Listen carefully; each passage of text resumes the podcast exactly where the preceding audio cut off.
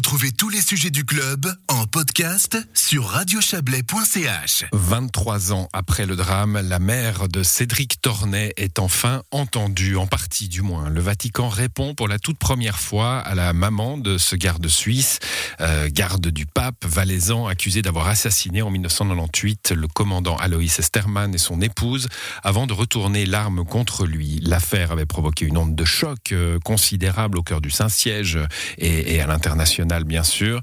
Depuis les tout débuts de, depuis les tout débuts de l'affaire, cette thèse officielle est contestée par la famille. Aujourd'hui, donc, le Vatican semble vouloir faire bouger les choses.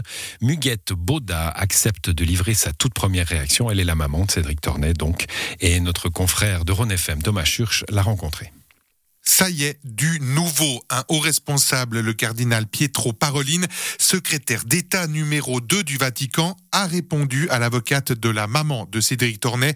Il affirme comprendre la douleur de la famille. Il affirme avoir demandé à la justice vaticane de répondre à la demande de la maman de Cédric Tornet, avoir enfin accès au dossier d'enquête. Cédric Tornet, garde du pape de 23 ans, accusé d'avoir tué par balle le commandant de la garde et sa femme en plein cœur du Vatican. C'était le 4 mai 1998, avant de retourner l'arme contre lui. Un coup de folie selon la thèse officielle que réfute la mère de Cédric, Muguette Boda. Et puis, une lueur d'espoir. Enfin, cette réponse du cardinal Pietro Parolin pour la mère de Cédric Tornet. Une étape importante vient d'être franchie. Muguette Boda.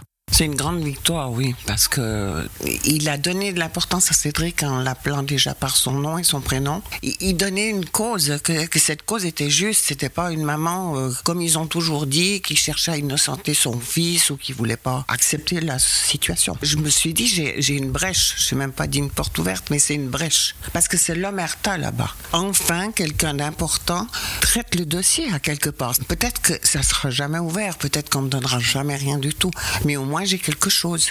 Vous êtes convaincu que Cédric est innocent dans cette histoire? Ah mais c'est sûr, parce que sinon ça aurait été facile demain soir, puis mon fils il est mort, et puis, puis point barre. Mais moi c'est tous les jours un combat, il n'y a pas un jour que j'ai pas une nouvelle, un truc où je pense à quelque chose. C'est un combat de tous les jours, mais c'est pas fatigant, parce que c'est ma vie. Une première victoire donc après 23 ans, un responsable du Vatican qui semble être enfin à l'écoute. Là, c'est une brèche, maintenant ils seront un peu acculés. J'espère toujours, c'est ça. Au début, en 98, j'ai dit je mettrai 30 ans, mais je saurai la vérité. Ben voyez, on a 23, il me reste 7 ans encore, donc je suis encore pas hors des clous.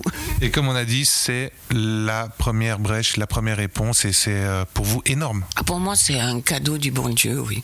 Au moment de se quitter, Muguette tient à nous rappeler qu'elle n'est pas seule dans ce combat. Famille, avocats, proches, ils sont nombreux à la soutenir depuis plus de deux décennies, depuis ce fameux 4 mai 1998. Un long, un long combat euh, pour la famille euh, de Cédric Tornes. C'était un, élément proposé par euh, Thomas Schurch de Ron FM.